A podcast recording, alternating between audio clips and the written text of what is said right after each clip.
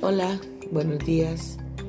Este, este es un cuento más de espectro autista en primera persona. Siempre reciben a mal tiempo con su mejor sonrisa. Si tropieza con una cáscara de banano, se ríe a carcajadas.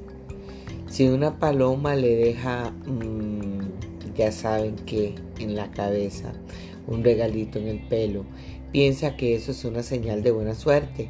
Eso le decía Consuelo. Cuando se cae en un barrial, se da cuenta de que es una gran oportunidad para saltar de charco en charco. Lucía ríe y hace reír. A todos les encanta tenerla cerca. En su mochila lleva un montón de buenos chistes. En su sombrero un puñado de bromas geniales. Pero sobre todo tiene ideas brillantes para enfrentarse con humor a los pequeños contratiempos. El superpoder de Lucía es el buen humor. Chao.